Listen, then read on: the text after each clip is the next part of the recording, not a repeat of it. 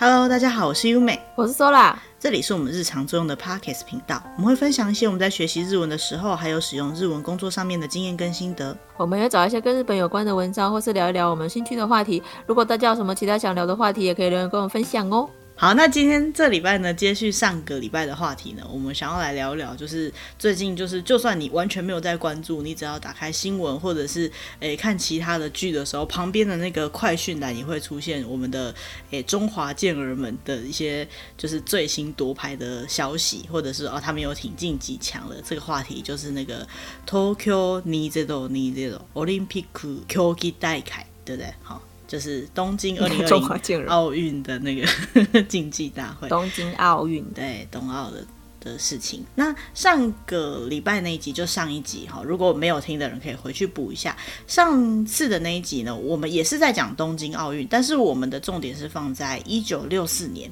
也就是第一次在东京举行的东京奥运。嗯那这一次呢，我们想要聊一聊，就是今年的哈，哎、嗯欸，不对，二零二零是算去年的事情了，但是是今年才办的，好，这个是有一点原因的嘛。嗯、那我们想要聊聊，就是现在这一次的这个东京奥运的内容。那当然就是举办一次东京奥运，它里面涵盖了很多很多相关的事情。那比如说关于一些最杰出的选手们的消息呀、啊。或者是最近夺牌的状况啊，那毕竟我们录音这一集的时候呢，诶，这个冬奥也还在赛程当中，所以我们也不知道到底我们会夺到几金几银几铜这样子。然后再加上就是，其实事实上就是各种比赛的消息呢，其实就是在很多地方都可以看到。所以，我们今天主要想要讲的就是，诶，关于这个东京二零二零的一个一些小知识，然后一些就是他们用在这个新的。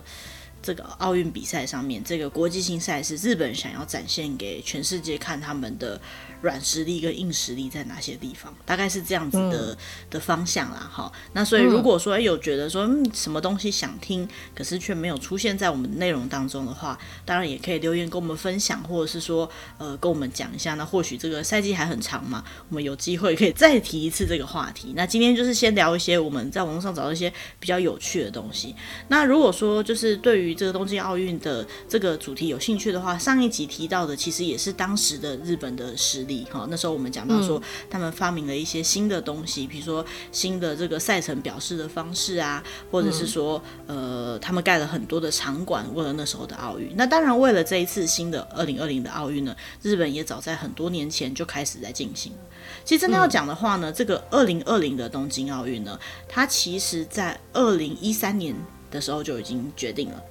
好，就已经决定要举办了。那决定举办，他们当然是举国欢腾，就开始进行了很多很多的设计。但是很多相关的，呃，比如说场馆的改建啊，或者是一些相关的软硬体的配套措施呢，其实也都是呃，在二零二零前，有些是二零一九年才完工的。像呃新的那个主场馆，那个东国立竞技场。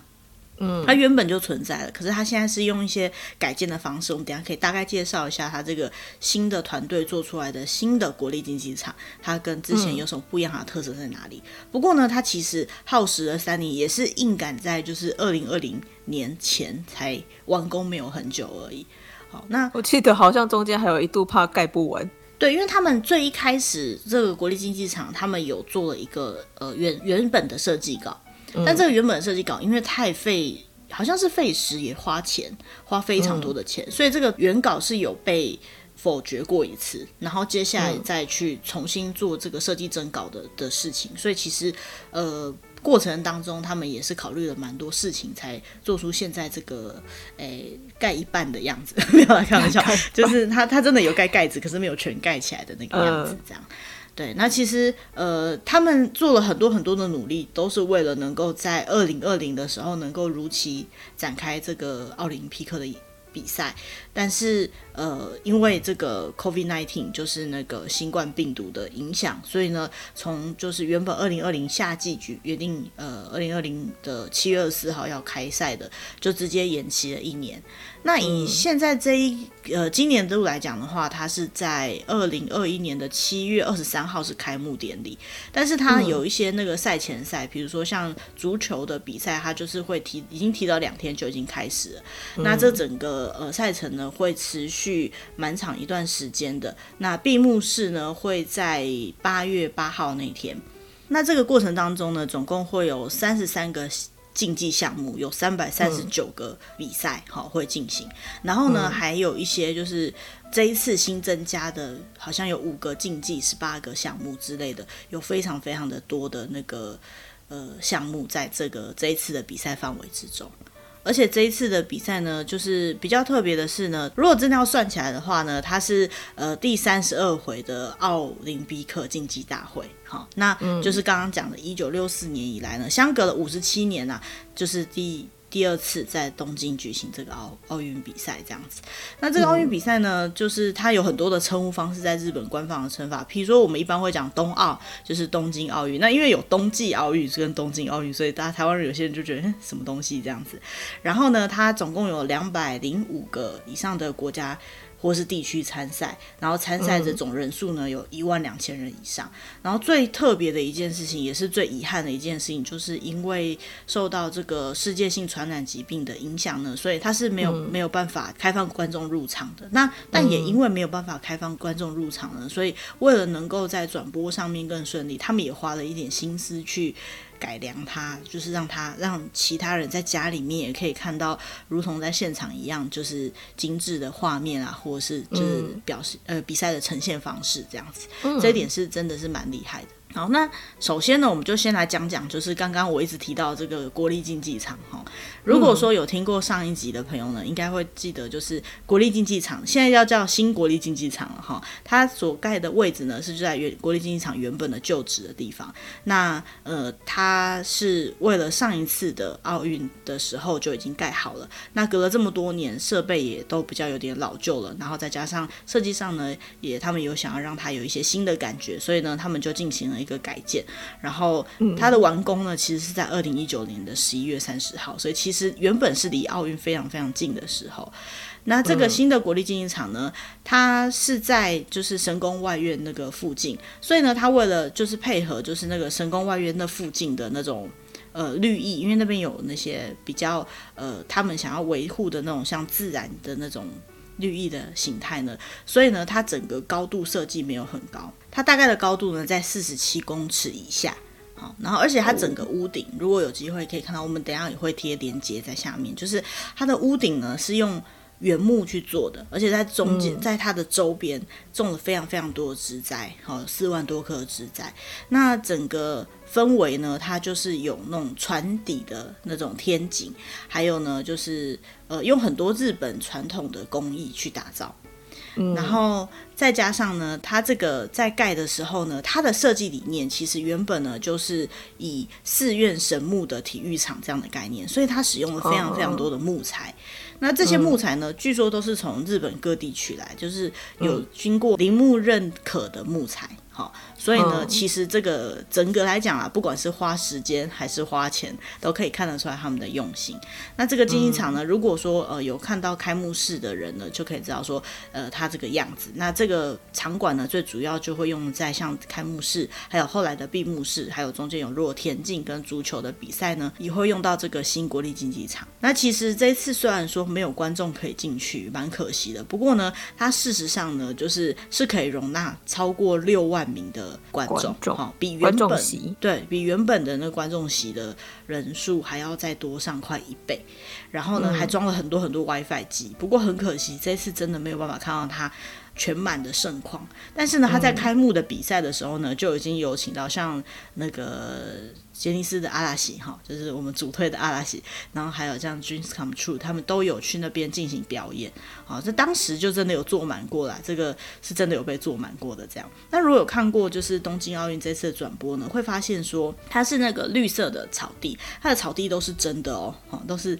就是新鲜种的活的草这样，所以呢，他们的温控失控就是能够让那个草地可以维持绿意，也是他们很费功夫的地方。那还有一点呢，嗯、这个也是蛮特别的，就是呃，我们有看到，就是像去开过那个演唱会的阿拉西的那个里面有一个叫殷景祥的一个成员呢，他有提到说，其实大家看转播应该也看得出来，就是说，呃，看起来观众席并不像是一个人都没有，就他的椅子用了很多不同的，嗯、像坐满了人。对，他椅子用了很多不同的颜色，然后感觉就是满满的。那据说呢，他有去跟这个、嗯、这个部分的设计师的人聊过，他们对谈的时候有谈过。那他们的说法呢，就是会希望说，即使没有观众，看起来好像也是满满的样子。哦，所以阿拉西那个时候开演唱会，跟后来就是在啊那个奥运上面的状况呢，都一样，就是呃，可能观众没有办法进去，实际上看到他们的表演，可是呢，他们还是一样用这样的效果让，让让整个观众其实看起来并不孤单。这样，我觉得这是一个蛮特别的这个建筑风格。而且这比较特别的是，这其实是在就是疫情之前就有这样子的设计了，所以它也并不是为了疫情做这样相应的设计，是在这之前它就已经有考虑到这一点。嗯，我觉得这个部分真的是蛮特别的的地方。嗯、那不过呢，如果大家对这个地方有兴趣呢，蛮可惜的是，哎，即使疫情结束哈，可能也没有办法让你们进去参观，因为它平常是不开放的。你可能必须要要有活动赛事，或者是有表演活动的时候，你才可以入内。平常是不开放的。所以，我跟 Sola 曾经在还没有重盖的国立竞技场外面栏杆外面窥视这个场地，因为是真的进不去。就算你觉得嗯想进去看看他们新的设计场馆是什么样子的话，它不像那个呃像台北小巨蛋的话，它里面有一些卖场什么的，你还是可以进去走一走嘛。它没有，它就是一个。个活动比赛场地，所以呃，嗯、平常没有活动的时候是进不去的这样子。嗯，不过还蛮漂亮的。如果看开幕式的时候，就可以看得出来它的不一样的地方。或者是以后有机会，它有赛事的时候，也可以去看看。对啊，对啊，其实蛮蛮不错的啦。如果你们就是抢得到票的话，呃，只是真的太大了了，你就算进去，可能也看不太到什么东西。哦，对啊，你你在里面你会感觉它非常非常的大，因为就算你是坐在其中的一个位置上，你会觉得那个对面离你极离它里面的那个中间的那个比赛场地真的是非常非常的远。对，他，他因为你看六万人的场地嘛，所以一定是非常的。大家对六万人可能没什么概念，台北小巨蛋最多是一万五。对对对，所以是它的可能六倍六倍，啊，不到六倍啦，对，五倍。六倍左右这样子。嗯、好，那接下来呢，就要讲一下，就是他用他们用在这个东京奥运上面的一些小小的技术面的东西了。那讲到奥运呢，大家一定会有一个概念，就是诶会传递圣火，对不对？那大家都知道，不管哪一届奥运呢，圣火呢其实都是要从奥林匹克的发源地，就是希腊的那个奥林匹克遗迹那边去，嗯、奥林匹亚遗迹那边去。取那个火，然后将那个火呢，一个人一个人的这样子就传到比赛的城市去，这样子。所以这个一直都是一个非常重要的仪式。那日本呢，这一次呢，他们这个奥运圣火这个接传接这个圣火的这个叫圣火棒嘛，哈，应该是可能类似这样子的名字呢。他们的设计概念呢，就是呃，用当时日本不是。好多年前有一次那个东日本大地震嘛，那那个时候，对对对，三一大地震。那那时候呢，盖了很多的那种临时住宅。那那些临时住宅呢，都是用那个铝或是不锈钢盖的。那他们呢，就是用这些铝或不锈钢，因为临时住宅可能现在大家都已经盖好正式的房屋了，所以就没有要用了嘛。那他们就用那些临时住宅里面的这个铝的这些成分呢，去做出了一万一千根的那个圣火棒。以方便就是在各地，就是除了日从从西那个希腊一直传传传传传传过好多个国家，然后最后传到日本来这样子的那个圣火棒。嗯、所以呢，他们从这个地方就开始把他们这一次想要体现的东西体现得很彻底。那除了这个以外呢，圣火棒最后接到了会场之后，会有一个东西叫做圣火台，就是最后那个圣火把它点燃的那个台子。嗯，就是大家这一次如果有看开幕式的话，应该都可以看得到。对，就是像那样的一个圣火台。那其实那个圣火台呢，它其实是用太阳作为一个范本去想象出来，它是一个球体，所以呢，它一点燃以后呢，它就好像花一样，好像花开了一样，会表现出一种生命力跟希望的感觉。嗯，所以呢，这就是他们这次想要灌输在这个日本的呃东京奥运。这件事情上面的一种比较神圣的一些意识的想法，这样子。那这个部分呢，比较特别是，他竞技期间使用的这个圣火台呢，接下来呢将会把它移到就是东京，嗯、呃，那里有一个那个梦之大桥的旁边，台场。对，台场那边会有一个梦之大桥，它旁边会移在那边。那呃，就是不知道以后还有没有机会可以去那个地方，可以看到他们这样的一个设计。那除此之外呢，其实他们这一次的东京奥运呢，我刚刚说过，它很多地方是想要体现他们的技术力嘛。还有呢，就是他们对于环境的一个呃相关的用心。好，那我们首先先讲到技术力的部分好了。还记得就是上一集在讲的时候讲到说，呃，那种及时去比对电脑资料，然后算出他们的历史成绩的这个部分，是他们当时的一个新的发明。还有准确的利用钟表跟计时的技术，把那个资讯呢快速及时的传播到会场内的大荧幕，或者是场外大荧幕，甚至传输到国外的各个城市，同步的去公开这些比赛的结果。这个是二零一零一九六四年的时候，他们就已经做到的一件事情。那现在的这个相隔这么多年之后呢，他们做了什么新的改变呢？其实我觉得最特别的地方是有一篇文章里面，他有讲到说，他们呢活用了一些呃 AI 相关的技术。嗯，比如说，毕竟过了五十七年嘛，技术一定更先进的。对对对，没有错。比如说呢，他用了一种叫做三 D。AT 这样的技术，那什么是三 D AT 的技术呢？就是它利用 AI 的方式，然后利用电脑运算的技术呢，它可以将就是很多的那个资讯呢，在荧幕上面。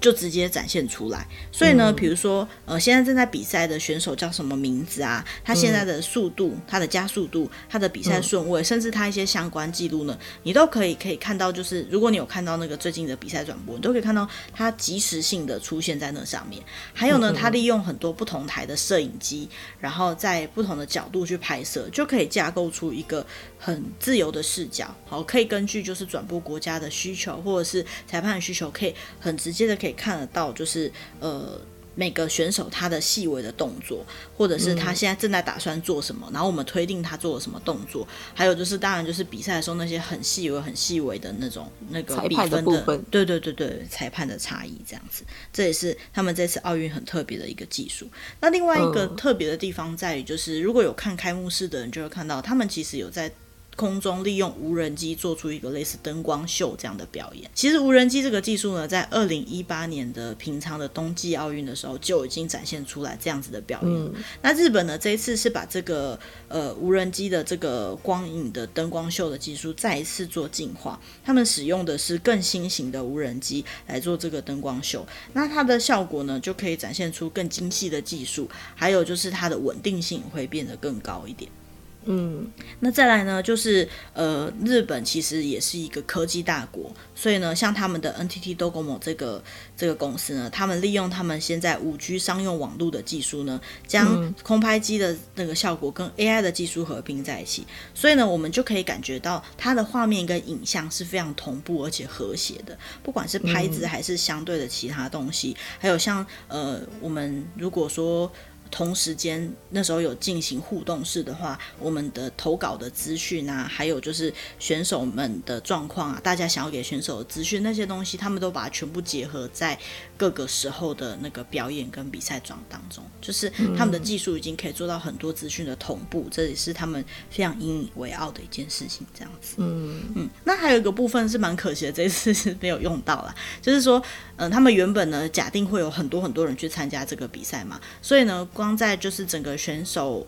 呃，选手村附近的布布置啊，还有场馆附近的，包括比如说停车啊相关的那些交通疏导呢，他们其实都已经有用一些城市去加以控管，然后让他可以在比如说进场或疏散的时候都可以更加顺利。不过因为是没有观众的关系，所以可能这个部分就比较没有办法感受到它的它的特殊性这样子。嗯，对，这个就是比较可惜的一点啦。不过。毕竟人家还是有做到这一点，就是还是可以给他们拍拍手鼓励一下这样。没没没关系啊，反正这有这样的技术总是会用得到的嘛。对啊，其实也是蛮重要。然后再来呢，就是要讲到说呢，呃，他们在这一次比赛上面有一些比较特别的小地方。不知道大家还记不记得，我们上一次讲讲的时候呢，有提到过说，呃，他们做了一个革命性的新技术，而那个新技术到现在为止，我们都还有在用到，就是你去上厕所的时候，会看到那两个人，有没有？那两个人站在厕所门口，永远看着你的那两个人，哎，就是图示技术。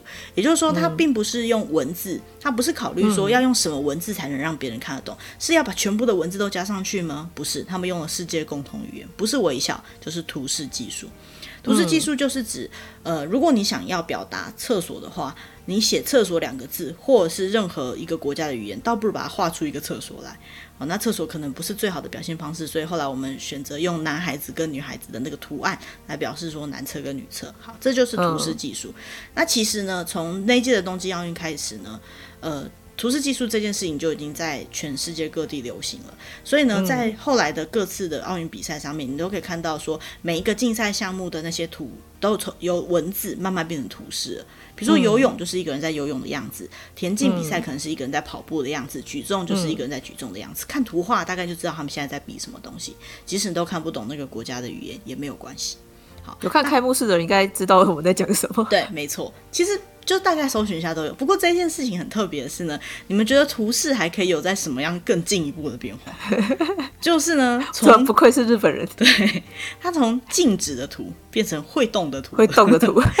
而且这会动的图呢，他们在设计上面呢，有一种有一件非常有趣的事情，就是他们很用心的去做了一个呃设计，就是除了这个图示变得更加的漂亮以外呢，他他做了一个最新型的就是改变方式呢，它并不只是就是。每个竞技的一个停止的画面，也不是重复的让它动的画面，他把它做出一种非常符合人性可以理解的战争，就是首先这个图片会从没有变成出现，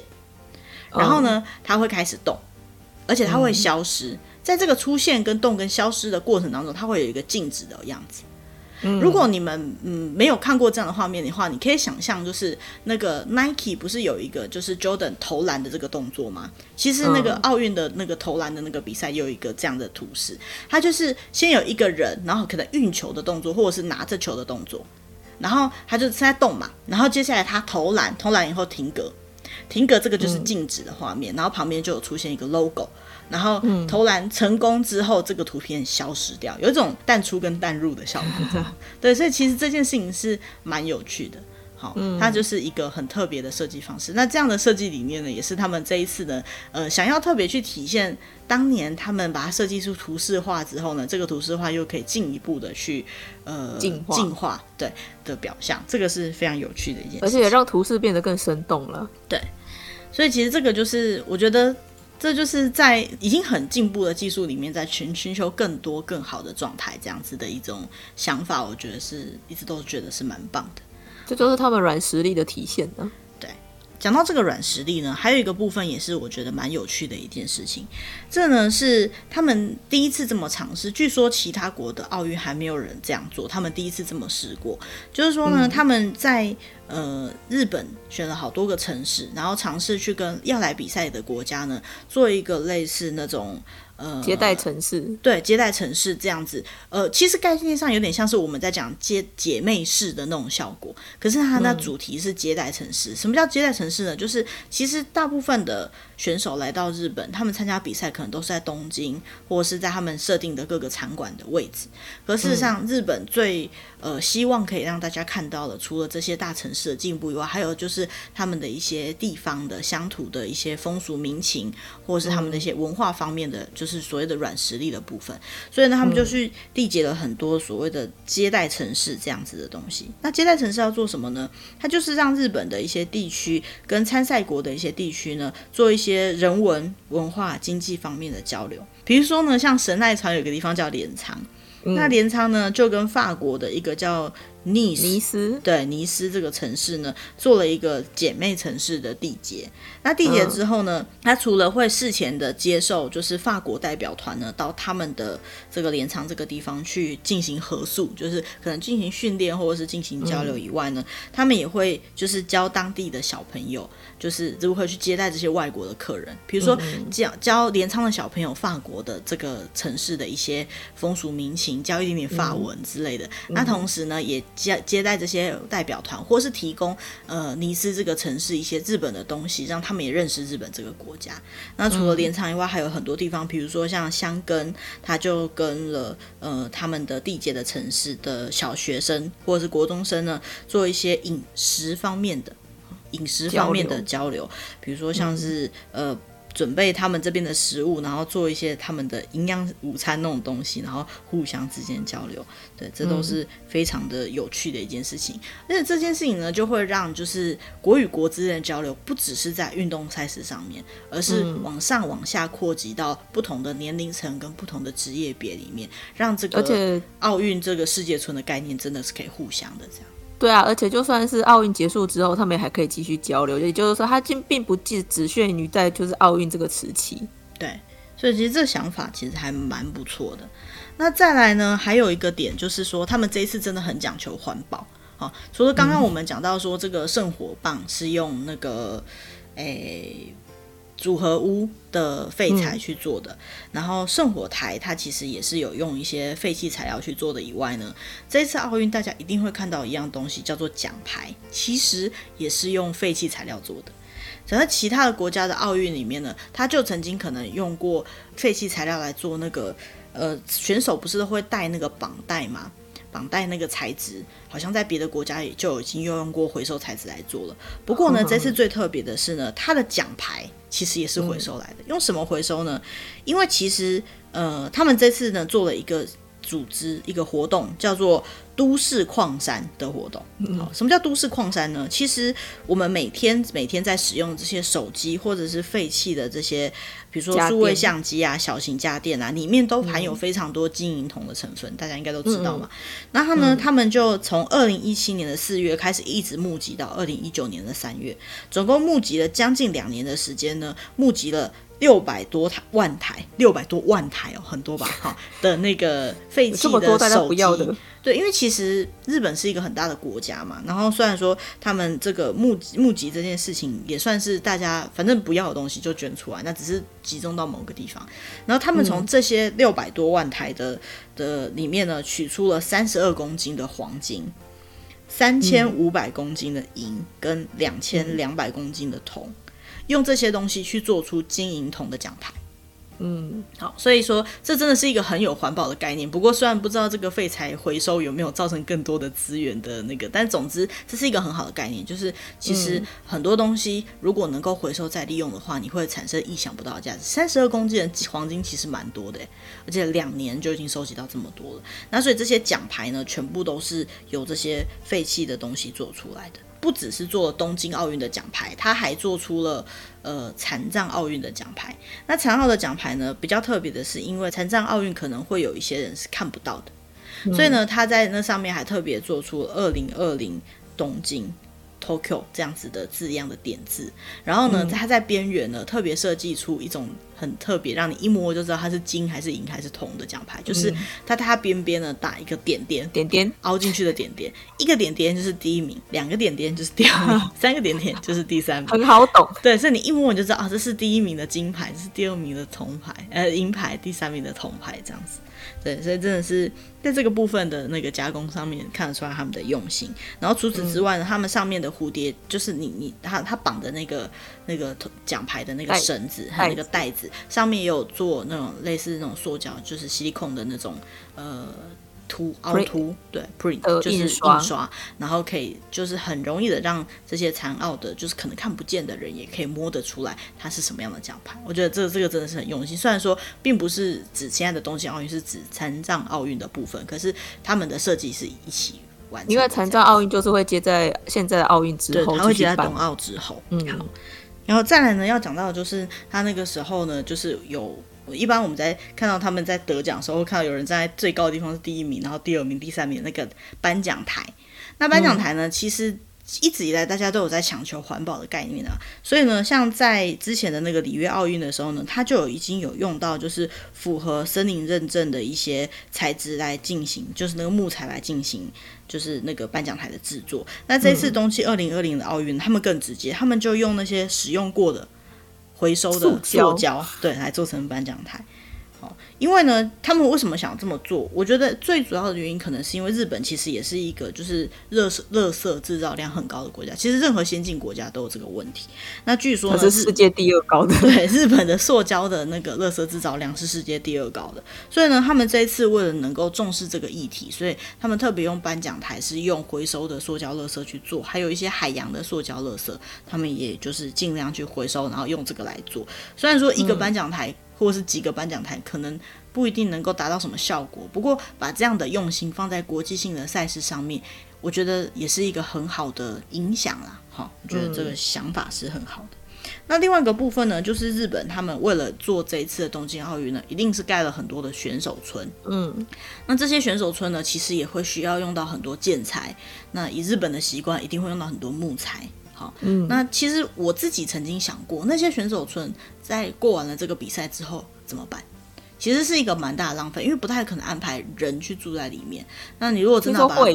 对，就是呃，除非你把它盖得很很有特色。对，我原本是想说那个盖好要干嘛这样子，对，但是后来呢，我看到这篇文章，我才知道说它有一部分的这些就是可能是。为了这个比赛而做，那事后不会保留的东西呢？他们一开始在收集这些材料，嗯、就是从日本各地去收集木材。好，然后送到这个选手村来使用。所以呢，这些木材呢，原本就是来自于各个地区的。所以他打算呢，用完之后，如果需要拆除掉的部分，就把这些木材还回去各个地区。那他们收回到这个木这些木材呢，据说就会把它使用在一些可能公共建设上面。那这也是蛮有意义性的，因为啊，这就是东京奥运那个时候用在选手村的木材，这也是一个有点话题性的设计，说不定可以就是引起观光热潮。对对对，就是哎，这个。既然去不到东京看比赛，我们还可以摸摸选手村那边的木材，这样子的概念。嗯、其实我觉得这些想法都是很好的。其实现在，嗯、呃，在这么资源这么完整的时候，反而大家都会忘记了，就是我们取得的资源是有多珍贵的。哦、所以说，重复的去想说有没有东西可以再利用，越尤其是越越引人注目的这些东西，越要考虑到它能不能够达成什么效果。嗯，因为一般人可能没有能力，也没有办法去做收集这么多东西去回收做这些东西。可是如果站在政府的立场，站在大会的主办单位的立场，他可以想到说，我们尽量利用回收的东西来做这种环保的概念。那我觉得这个真的是对于就是了解到这些事情的来讲，也会觉得说啊，对，其实这个环保真的是需要大家一起共尽一份心力的。对不对？好，然后我觉得呢，这个东西呢做是很好，可是这件我接下来讲这件呢，我就觉得有点夸张了。但是也是好了，也是好，但是觉得很有趣，就是选手蹲的床。据说呢，对，选手村的床呢是用纸箱做的。这个之前都还蛮有话题性的，好像蛮多选手都 po 出他们的床。对，因为其实我们不是常常想说啊，穷到睡纸箱嘛。对，他真的睡纸箱了，可是他并不是因为穷哦，他这些纸箱呢，据说呃是经过很详细的就是计算，然后它里面还有做了很多的就是辅辅助的结构，然后最重呢，那个床可以承载两百公斤的重量。哦，纸箱做的床可以承重两百公斤。对对对对对。啊，至于就是好奇纸箱做的床是什么样子呢？可以上网查一下，或是看一下我们影片那个连接栏里面的文章，好，里面有图片。但虽然说是纸纸箱做的床啊，但并不是我们想象中那种呃随随便便纸箱堆起来的那种纸箱。对对对，不是那么可怜，他们是很用心做的，但是还是纸，好，纸箱做的床。嗯、那虽然说床。就是床架本身可能是纸纸箱做的，可是它床垫跟枕头那些呢，他们其实经过很用心的设计了，几乎呢是 for 每一个那个选手的需要呢，很多东西是都是做客制化或客定化的制作。所以呢，虽然说就是纸箱做的床这件事情既有话题性，又好像觉得很有环保概念，可是呢，对于选手的待遇的部分呢，其实他们是并没有就是呃忽略掉了。我觉得这件事情就还蛮厉害的，这样子。那据说呢，这些呃纸箱做的床呢，以后啊就会呃还是可以回收，会把它，因为是纸嘛，所以它就会把它融掉，然后可能比如说做成报纸啊，或者是呃再做成比如说袋子啊之类的。嗯、然后像那个那个枕头之类的，他们因为是塑胶类的，所以他们可能就会把它做成塑胶袋啊之类的，再重新加工使用。嗯、总之呢，就是一点点都不会去浪费掉它，就对了。我觉得这件事情还蛮不错的啦，因为毕竟呃东京奥运只是一时性的，就像刚刚 Sola 聊到的，就是说，呃，比如说像这个城市之间的互相连接的活动，这这个如果没有去考虑到其他未来的话呢，就是东京奥运办了就办了，它的话题性再怎么大，嗯、可能事前的经济规模再怎么大，它办完就没有了。嗯，可是它会留下来的是什么？它会带给世界上面的其他人的影响是什么？我觉得，就是要看这些东西。嗯、这些小小的地方，他们有没有办法把日本的技术力展现出来？有没有办法把日本想要表达的东西表现出来？那这每一个每一个，我觉得都是，嗯，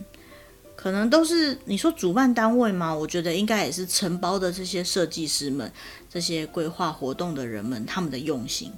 嗯，然后每个人都试着想要把这件事情办得更好。其实我这一次在看东京奥运的比赛的时候，我也觉得就是可以感觉到他们有一些地方是真的很用心啊。有时候我们在看的时候就觉得说啊，你看台上都没有人，觉得他们好孤单。不是台湾有一些话题就讲说啊，谁谁谁就是孤军奋战嘛。可是我觉得真的也不是孤军奋战。虽然说呃，我们人真的没有办法实际到现场去支持他们。可是，比如说东京主办会场，他们的用心，他们所做的一些设计，我们在电视机前面可以看到这么完整的资讯，这些其实都是每一个人的用心，没有人是孤军奋战的。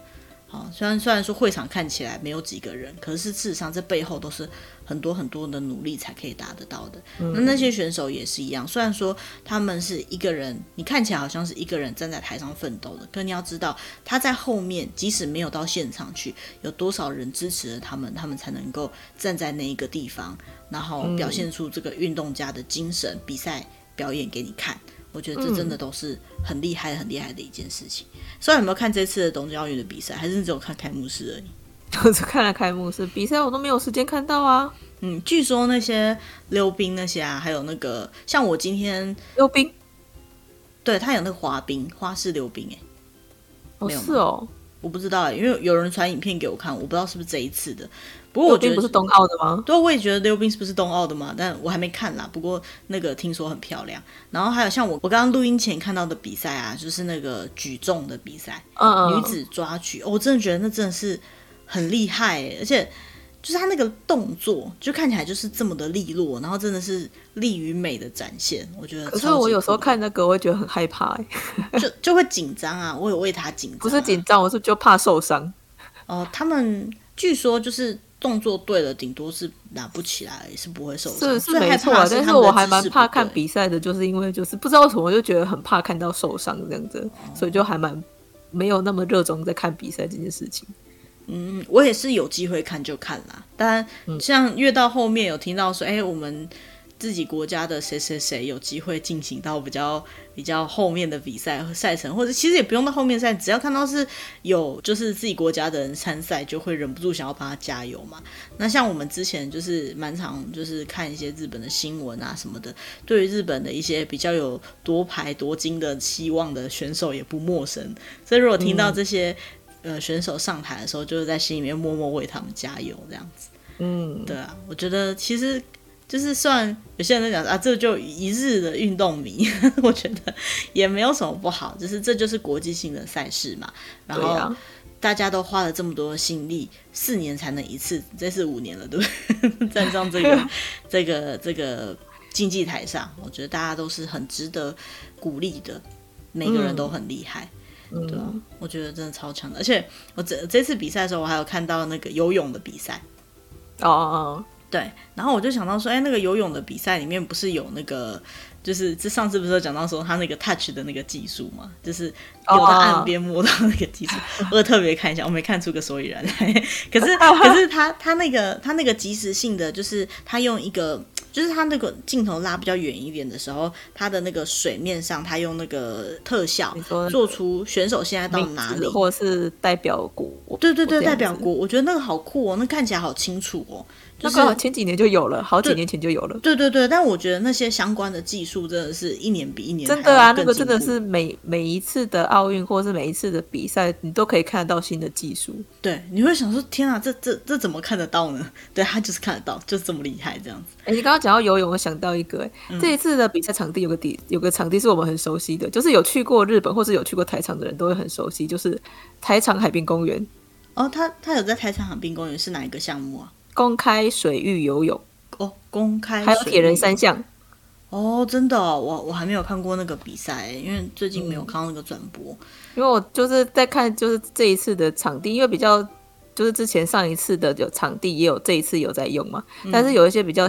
特别的，就是有看到像台台场海滨公园啊这一种的。嘿，还有这种的哦，嗯，有机会可以再来看看。嗯啊，对，如果说在台湾的人、嗯、哦，其实其他国家应该也可以啦。哈。就是说想要看到这个奥运的转播，那你家可能又没有电视台，或者是你比较平常比较没有习惯看电视的话，其实你只要在 YouTube 上面搜寻，就会看到很多相关的就是赛事的转播。那如果你是希望可以看到日本的赛事转播的话，嗯、也可以到日本的。呃，比如说雅虎的首页，就是以日本为主的首页去搜寻奥林匹克的那个相关转播，很多地方都会有转播。但是像 NHK 之类的那些转播的话，你看现场的话，应该是都可以看的。就是它有一些对对对，要你要翻墙，对那个有的是要翻墙，可是有些地方是可以看。我知道有些地方是就是有公开给海外的，但是有有些比如说你要看重播，或者像我刚刚讲 NHK，说不定它就是属于有限制的，这些可能就是只有日本国内才可以看，那就是。是比较可惜一点这样子，不过总之都还是可以看得到那些比赛的。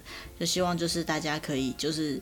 诶、欸，虽然说人无法到场，好，但是心理上还是可以多给他们一点支持。啊，最后要讲的就是上次有提到说，就是有那个东京奥运其实有很多周边商品，然后跟之前的那个那个冬奥比起来，就是多很多。之前冬奥我们找到资料只有什么邮票啊，然后纪念货币之类的而已，可是现在多了很多。那个应该是纪念品了。对纪念品，但是呢，呃，我们在就是录这一集之前点了一下那个网站，那网站竟然不能用，就是可能刚好挂掉了哎，刚刚是多少人要买周边的，刚好在维修中，所以不好跟大家介绍。但是我们在那个乐天上面也有稍微搜寻一下，看到比如说像毛巾啊，然后纸胶带啊，然后各种纪念本啊，然后还有还有现在很夯的运动口罩，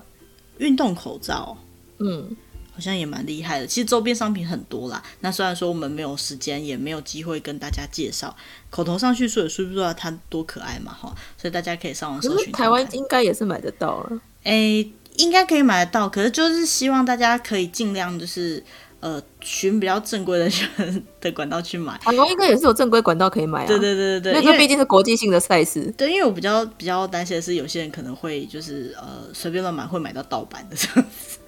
对，就是这个要小心一点，这样。不过他们那些周边难买啦。如果是国际性的赛事的话，稍微找一下，应该就可以找到比较正常一点管道。对，我我现在最想要的东西是那个 Chinese Taipei 的那个 代表团，不是有戴那个口罩吗？那买到啊。对，可是好像很多盗版的，我都不知道去哪里买正版的。哦，就是你就上比较可信任的一些平台就好了，他就会写。中华台北代表队指定用口罩啊？对，我觉得那个限定口罩这种，因为因为最近的口罩不只是像这种奥运代表团啊，或者是其实像中职啊之类的啊，也很多就是有这种出专门的口罩。对啊，你刚好现在就是出门都一定要戴口罩嘛，所以就是都可以在这个时候可以当做是支持他们的一个表征，也还蛮不错的。不过我觉得最重要的还是，其实如果可以的话，哈，收看转播。其实也是一个很实际的支持，因为呃，这个就像我之前曾经跟大家聊过的，就是说，哦，如果你喜欢，你可能要支持正版，这个概念是一样的，就是你去支持那些正常管道下取得授权的转播节目，就代表说你在告诉那些经营者，哈，或者是那些平台的管理者说，这个东西是有人要看的，就算你只有一个人，但是还是表达说这里是有观众的。那所以你支持的、你喜欢的东西、你想看的东西，越有在看，他们越知道说以后要放什么东西出来才能够有卖点。所以这真的很重要。就是像像我自己的话，就是疫情期间 YouTube 上面有放了很多歌手他们的演唱会的版本，他们就是刻意放上 YouTube 上面，让大家就在在在防疫期间也可以看。那顺便已经是可能已经是贩售过的东西，所以顺便冲一点销售量，或者是呃看能不能吸引多一点人。注意到他们这样子，可是我觉得这个概念是很好，所以像那样的影片的话，就是你看你多去点击，他们就知道原来这样子的东西在网络上有这么多的需求。好，那一样嘛，体育赛事的转播，呃，你越喜欢看的转播，越多人在看，他们就知道说，哦，好，以后播这个东西就会有人看。嗯，所以其实这个也就是消费者在表达自己的立场跟声音最好的一种方式。好，那还有刚刚讲的那些呃，比如说周边商品也是一样，你喜欢看到这样的周边商品就多做嘛。那人家看奥运这个东西卖得好，说不定以后各种大型赛事你就有机会看到你喜欢的商品在被卖出来。其实你自己一个人的力量有限，可是你一个人的支持真的可以最终反映到最后的效果是很好。这虽然是商业行为上面的一个说法啦，嗯、可是我真的觉得这样子的想法还是很棒的。嗯，好。好，那今天的主题大概就是到这边。我们大概简单聊了一下关于二零二零奥东京奥运我们所注意到的一些有趣的东西。那相关的文章呢，也都会放在留言栏里面。那有兴趣的话呢，有中文的，也有日文啊，也有一些图片都可以去参考看看。那如果还有想要听到什么相关的话题，或者是说，呃，对于我们今天讲的内容呢，有什么批评指教，嗯，或者是呃想要给一点建议的东西呢，也欢迎用各种方式跟我们联络。那下面也会附上我们的。Facebook 的粉丝专业，还有我们的 email 信箱，好，任何方式都可以找得到我们。那也谢谢大家，就是花时间听我们，就是进行这些分享。那接下来我们也会定期上传一些新的集数啊，找一些比较有趣或者是有用的话题。如果你喜欢这样的主题呢，也欢迎按赞、订阅或者是分享给你喜欢的朋友。那就这样啦，嗯、谢谢，拜拜，拜拜。